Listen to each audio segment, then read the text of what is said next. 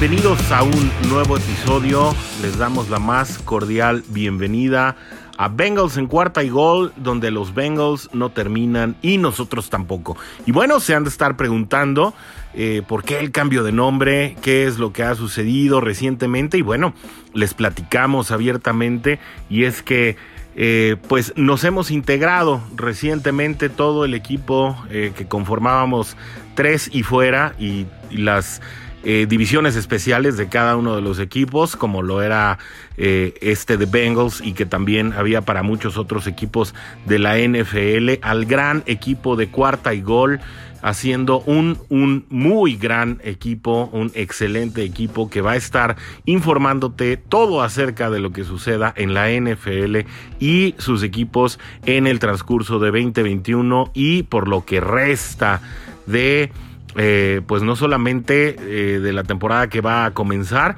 sino pues prácticamente de aquí en adelante. Eh, se unieron dos fuerzas muy grandes de lo que es el reporte de la NFL en español, la información del NFL en español y el análisis de la NFL en español para llevarte a ti lo más completo de este hermoso deporte que nos gusta a todos nosotros. Así que bueno, a partir de ahora y en adelante vamos a estar hablando de Bengals en cuarta y gol, donde la NFL no termina y nosotros tampoco. Y estamos de regreso pues para hablar de lo que fue el tema de la semana, el draft de la NFL, donde desde la posición número 5 los bengalíes de Cincinnati estuvieron muy agresivos, eh, si bien eh, en algunos momentos del draft eh, hubo desconcierto para varios eh, de los aficionados para este equipo que esperaban tal vez movimientos distintos o que esperaban cierto tipo de filosofía al momento de seleccionar jugadores. Pues la verdad, vamos a estar hablando de un draft que fue bueno, yo creo que bueno a secas, y les voy a decir por qué, sin ser muy espectaculares y sin tal vez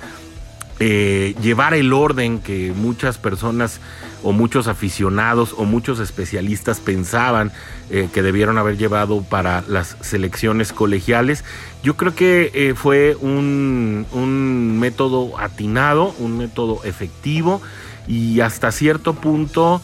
por momentos también arriesgado, hablando específicamente de lo que se hizo en segunda y tercera ronda, que al final parece que le da eh, a los bengalíes pues todo lo que pretendían llevarse del draft, incluso con un pilón, eh, o, pues sí, un, un, extra muy agradable eh, en, una posición de equipos especiales en la que, bueno, se sufrió mucho durante las últimas temporadas y que parece ser que por fin se dio con la persona correcta y se redondean puntos que a lo mejor estaban demasiado ásperos en la escuadra, pues para esperar un poquito eh, más de variedad en el roster, un poquito más de profundidad en posiciones que estaban demasiado apretadas y que a la postre pudieran significar un poco más de soltura, un poco más de variantes en los planteamientos de Zach Taylor y sus coordinadores y que, eh, bueno, obviamente son con la idea de que el equipo se desempeñe mejor en el campo de juego y aspirar a que esta temporada que crecerá a 17 partidos, pues también se trate de más victorias para el equipo naranja y negro. Así que vámonos de lleno al análisis del draft. Bueno, obviamente la, posición eh, que más nos tuvo en espera y, bueno, y que provocó una, eh, una suerte de guerra civil. Yo sé que algunos no están de acuerdo con el término, pero sí había una división de opiniones en cuanto a qué tenía que hacer eh, Cincinnati con su primera selección, si es que se debía buscar eh, la posición más seductora, eh, que era la de receptor abierto, sobre todo desde la partida de AJ Green y que pues por las condiciones específicamente de T. Higgins y de Tyler Boyd, que son receptores excepcionales, pero que no cumplen con esas características de receptor número uno, pues estaba quedando vacante en el equipo y que además fue una posición que no se alcanzó a cubrir eh, durante la agencia libre, ya que Kenny Golladay estuvo muy cerca de llegar al equipo, pero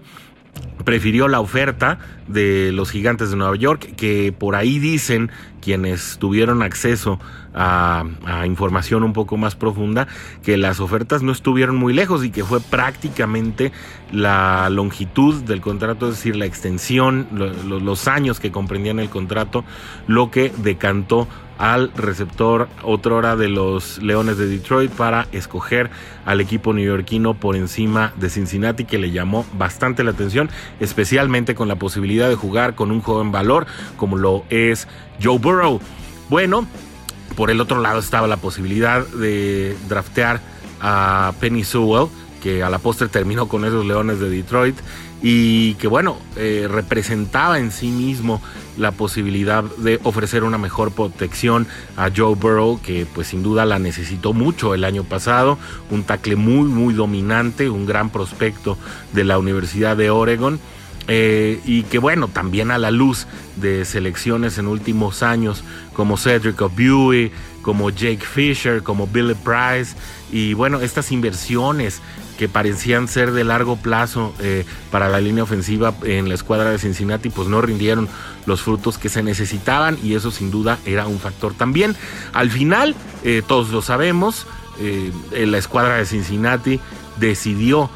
optar por Jamar Chase, la pareja sensación en Louisiana State University de Joe Burrow que ya se conocen, que ya se entienden, que tuvieron temporadas espectaculares juntos y que pues ambos de la mano dieron temporadas históricas para el fútbol colegial de la NCAA en los Estados Unidos y al final eso fue lo que decantó la moneda. Se prefirió ir en primera ronda por el receptor número uno y dada que la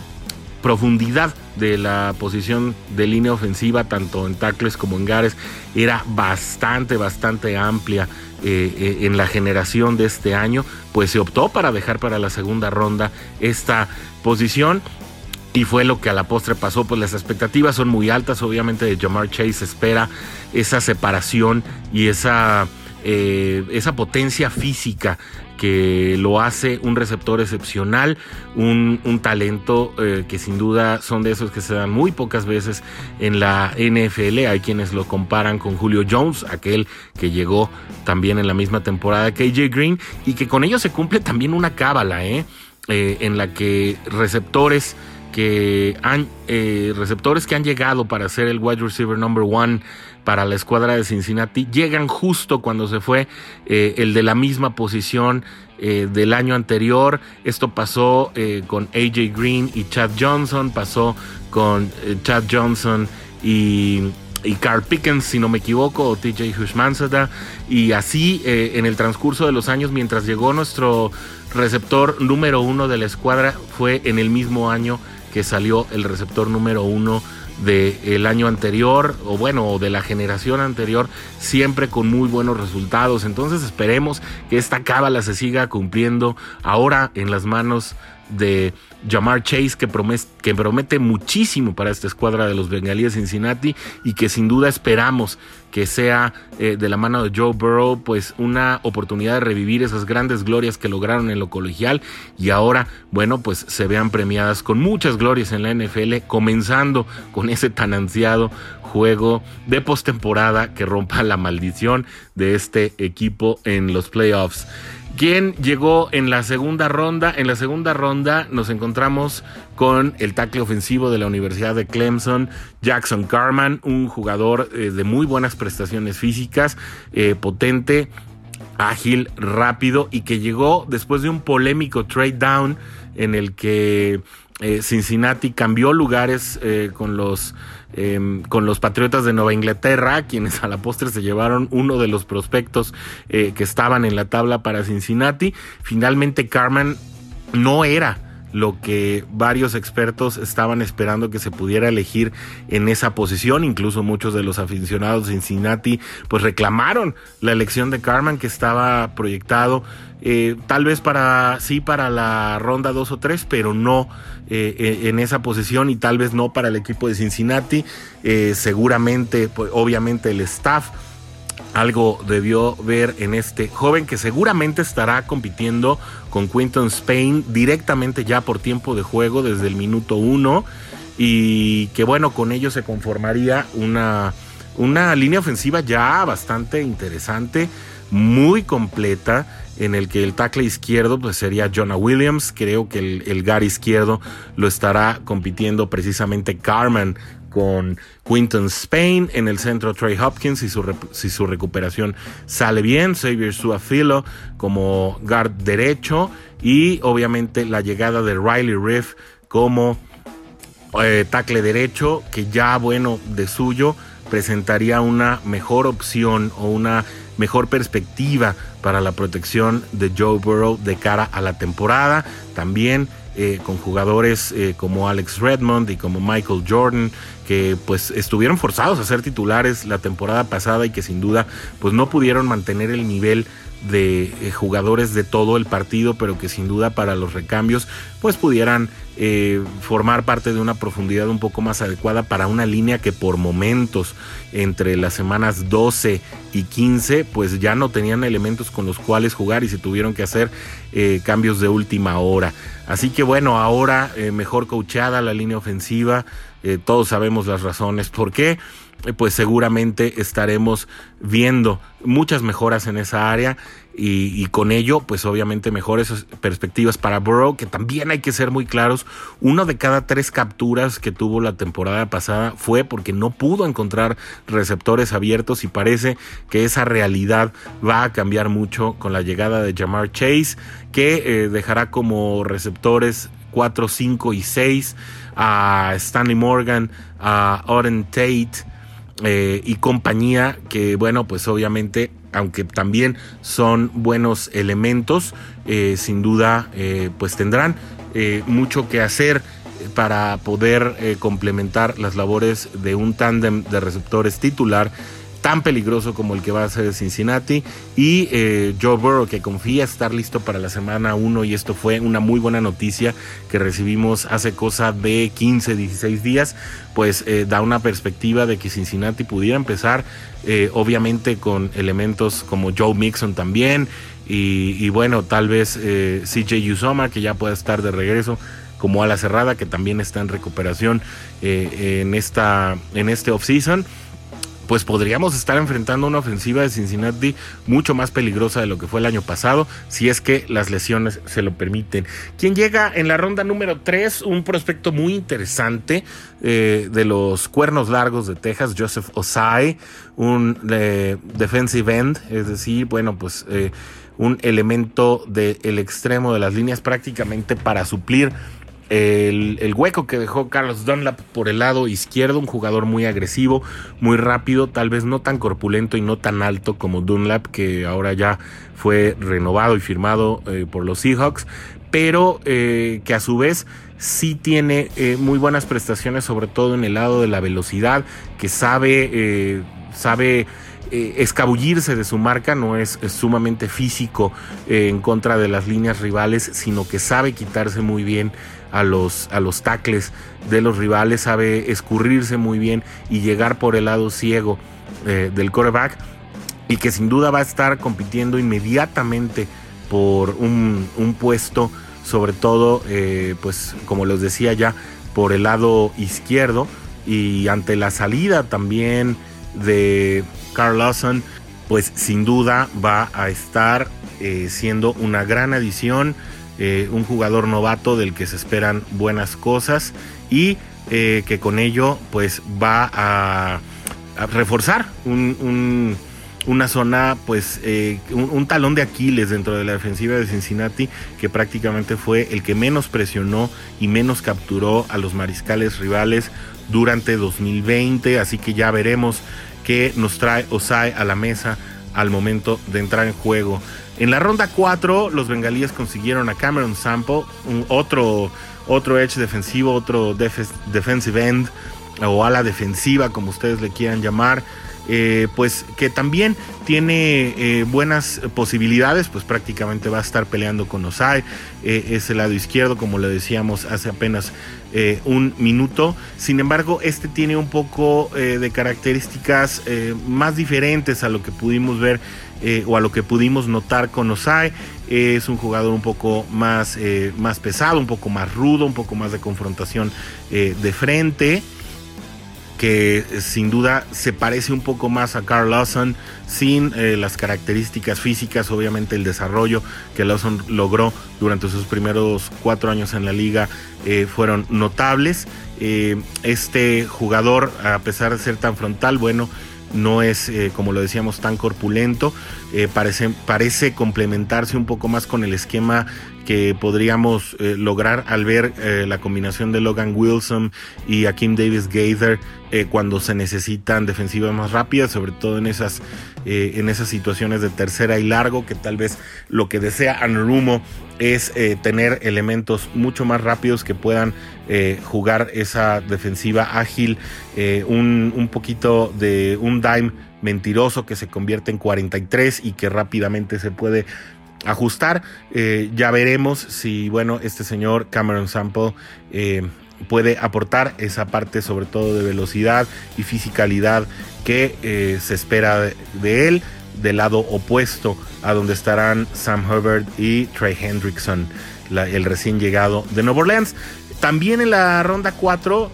llega Tyler Shelvin, él, él, es un tackle defensivo, llega de Luisiana también, eh, de Louisiana State University, es decir, fue compañero también de Jamar Chase y de Joe Burrow en aquel equipo eh, glorioso. Eh, en, este, en este movimiento obviamente se ve el poder reforzar la línea defensiva, específicamente ese relevo con Mike Daniels parece que va a estar jugando la misma posición eh, que Mike Daniels, es decir, en el mismo lado eh, de la bola y que específicamente llega para ejercer presión, sobre todo en jugadas de pase. Es un jugador muy corpulento, es un jugador muy alto,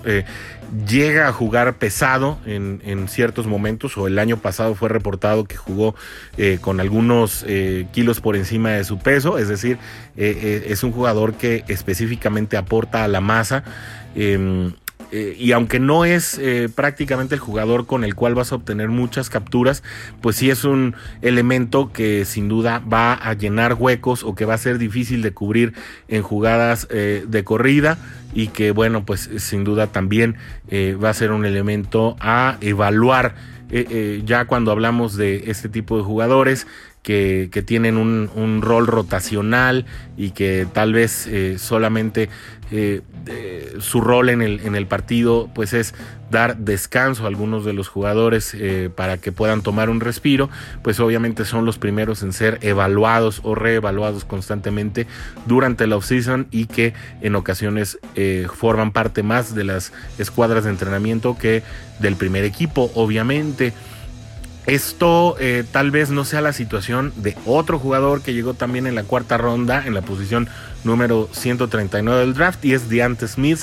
Eh, Dante Smith, bueno, llega de East Carolina, un jugador no con tanto cartel. Eh, pero pues que fue la tercera selección seguida para fortalecer líneas, ya sea ofensiva o defensiva. Este tackle ofensivo pues puede también ser parte de la profundidad eh, incluso eh, se le vio jugar por el lado izquierdo. Y si tiene mejores prestaciones que Michael Jordan, pues tal vez podría estar tomando también su rol dentro de la línea ofensiva. Y eh, bueno, pues obviamente... es, un, es un jugador que en un momento dado podría tener buenas perspectivas, dado que esta caída que tuvo en las elecciones, él, tuvo buenas campañas en, en sus primeras eh, en sus primeras temporadas como colegial, daba muy buenas señas, podría haberse ido más temprano en el draft si no hubiera sido por un historial de lesiones que se acrecentó en 2020 y que esto, bueno, ustedes saben, es eh, de repente difícil para los reclutadores porque pues un jugador muy proclive a las, lesiones suele eh, no ser tan atractivo para los reclutadores porque pone nerviosos a los coaches de tener un elemento al cual se le esté pues pagando sin que aporte al equipo. De esta manera pasamos a la ronda 5 y este creo que es uno de los mejores picks a pesar de haber llegado ya eh, en la parte posterior de, lo, del draft. Pues eh, cuando hablamos de un pateador y cuando hablamos específicamente del, pues, del batallar que tuvo Cincinnati con con Randy Bullock y algunos partidos, empezando por aquel, pues detestable de la semana 1 en contra de los eh, cargadores de Los Ángeles que se perdieron por una patada pues que era eh, prácticamente de rutina. bueno, pues parece que esto, e, este nerviosismo que venía de la mano de Bullock y también de Austin Seibert, quien lo suplió y que también tuvo su dosis de fallos en la última parte de la campaña. Se acaba con la selección de Ivan McPherson, pateador de Florida, que bueno, búsquenlo en YouTube, tiene videos excepcionales, es un pateador muy preciso que en ocasiones tiende a salirse un poco por el lado derecho, pero estamos hablando prácticamente de menos del 5% de sus intentos. Eh, es, muy preciso, eh, da muy buenas patadas, muy centradas. Eh, tiende, insisto, a cargarlas a veces por derecha, pero son prácticamente marginales. buen pateador, es más fácil patear en Florida a nivel del mar que, bueno, ya patear a nivel de NFL y en distintas alturas, en distintas condiciones, pero hay la confianza de que McPherson pueda lograr un buen papel. Muchos lo catalogaban como el mejor pateador del draft, así que hay que estar confiados. Algunos se quejaban de que era muy temprano para hacer el draft de un pateador. Yo creo que este, esta selección que llegó como extra, dado el cambio que hablábamos en la ronda 2 con eh, los Patriotas de Nueva Inglaterra. Creo que rinde buenos frutos. Fue una muy buena oportunidad para agarrar precisamente al mejor de la posición eh, dentro de este draft y creo que va a ser eh, un elemento que a la larga va a traer sonrisas y satisfacciones, sobre todo por lo que vamos a dejar de sufrir con estos pateadores que seguramente ya, bueno, Bullock ya no está en el equipo, Cybert seguramente seguirá en la escuadra de reservas y con ello McPherson podrá estar abriéndose camino solo esperando que no se repita el caso de hace un par de años, ustedes lo deben recordar muy bien, con Jake Elliott, que terminó siendo un pateador eh, bastante efectivo con las Águilas de Filadelfia. En la ronda número 6 llega un centro, otra inversión para línea ofensiva, Trey Hill, que llega de Georgia. Em, este pues va a ser un elemento que obviamente a la salida de Billy Price, a quien no le será efectiva su opción de quinto año en su contrato de novato, eh, y eh, con Trey Hopkins obviamente todavía en un proceso de recuperación, pues se espera de Trey Hill que sea un eh, jugador rotacional, que sea un jugador para desarrollar dentro del el equipo. Y bueno pues obviamente no, no, se espera que sea un,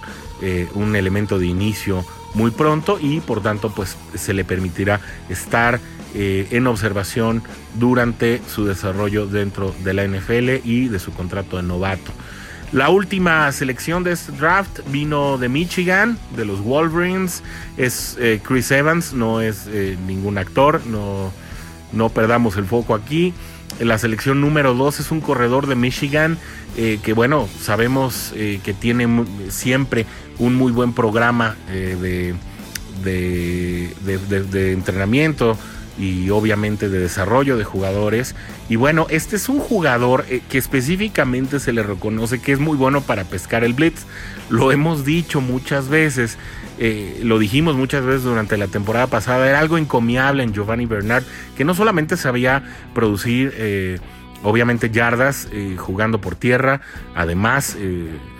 siendo la válvula de escape en jugadas de, de, pase corto, sino que también era un elemento pues que sabía eh, tomar muy bien su labor como ese sexto eh, ofensivo al momento de pescar una carga eh, o un disparo especial. Se le reconoce mucho a Evans por tener esta, esta característica, sin embargo también se le reconoce también por algunas lesiones, no es un jugador que haya producido mucho en cuestión de yardaje y anotaciones durante el 2020, pero eh, sí fue un jugador que tuvo muy buena forma en sus primeros dos años y eh, que tal vez lo están viendo también como un prospecto en desarrollo, un RB número 3 que pudiera eh, ser elemento no solamente rotacional, sino como decíamos, estratégico en el desarrollo de ciertas jugadas para los bengalíes de Cincinnati. Y ahora sí, nos estábamos equivocando. El último jugador que llegó en la séptima ronda fue Wyatt Hubert, un otro defensive end de Kansas State, otro jugador también eh, de buenas características físicas para su posición, un jugador eh, rápido que eh, sabe e incluso pescar bien a los linebackers ya en el segundo contacto y que bueno, definitivamente va a representar un poco más de profundidad. Estos jugadores de séptima ronda muchas veces no terminan en el corte del, del eh, del head coach ya cuando estamos de entrada a los partidos de pretemporada. Sin embargo, pues debemos estar también atentos del desarrollo de Hubert porque así como defensive end eh, terminó con 8 capturas y media y 13 tacleadas para pérdida de yardas durante la temporada pasada. Así que pues podría ser una buena oportunidad o como le llaman un buen pickup de séptima ronda para los bengalíes de Cincinnati. Eh, vamos a ver, tiene mucha competencia adelante. Eh, estamos hablando de que fue el tercer defensive end eh, tomado por los bengalíes de Cincinnati en este draft y bueno, obviamente contando al material existente que ya estaba en la plantilla, obviamente eh, sí, hablamos de las salidas de Carl Lawson y hablamos de la, de la salida de Carlos Dunlap, pero eh, pues obviamente eh, la plantilla se tiene que conformar y cuando hay más competencia, pues es también cuando esta competencia produce mejores resultados al equipo. En lo personal, quiero decirles que estoy muy contento, insisto, con esta selección draft. Creo que fue buena secas. Es decir, no hay nada espectacular como decir, ah, qué bárbaro, eh, ¿cómo, quiero ver a este jugador en lo particular, sino que el aporte de estos jugadores en lo colectivo creo que llenan áreas que eran muy necesarias, áreas que además no se pudieron complementar eh, de manera propia en la agencia libre de manera que pues esperamos de estos novatos que puedan estar haciendo em, su papel, que puedan aportar ese talento joven desde el minuto uno. Y sin duda creo que la reflexión final, lo que nos podemos llevar ya a partir eh, de una agencia libre cuya cuyo momento principal está ya concluido y que obviamente todavía faltan algunos movimientos y no me extrañaría que Cincinnati todavía hiciera un par de contrataciones previo ya a, los campamentos y, a los primeros entrenamientos antes de la pretemporada. Em, sí parece ya eh, un equipo un poco más robusto, un equipo un poco más completo, un equipo sobre todo mejor planeado que el del año pasado y esto tiene que traer mejores resultados para este año que sabemos es la sentencia final específicamente para el coach Zach Taylor y el coach defensivo Lou Anarumo. Con ello llegamos al final de este análisis, el análisis posterior al draft. Esperamos sus comentarios, no se olviden de eh, también eh, mandarnos sus impresiones a través del Twitter, eh, de contactarnos. obviamente para nosotros es muy valioso lo que tengan que platicarnos, que decirnos y a partir de ahora nos estaremos escuchando mucho más frecuentemente en este espacio que es Bengals en cuarta y gol, donde los Bengals no terminan y nosotros tampoco. Nos esperamos para el próximo análisis, para el próximo capítulo. Con mucho gusto se despide, como siempre, su amigo Orson G. Hasta la próxima.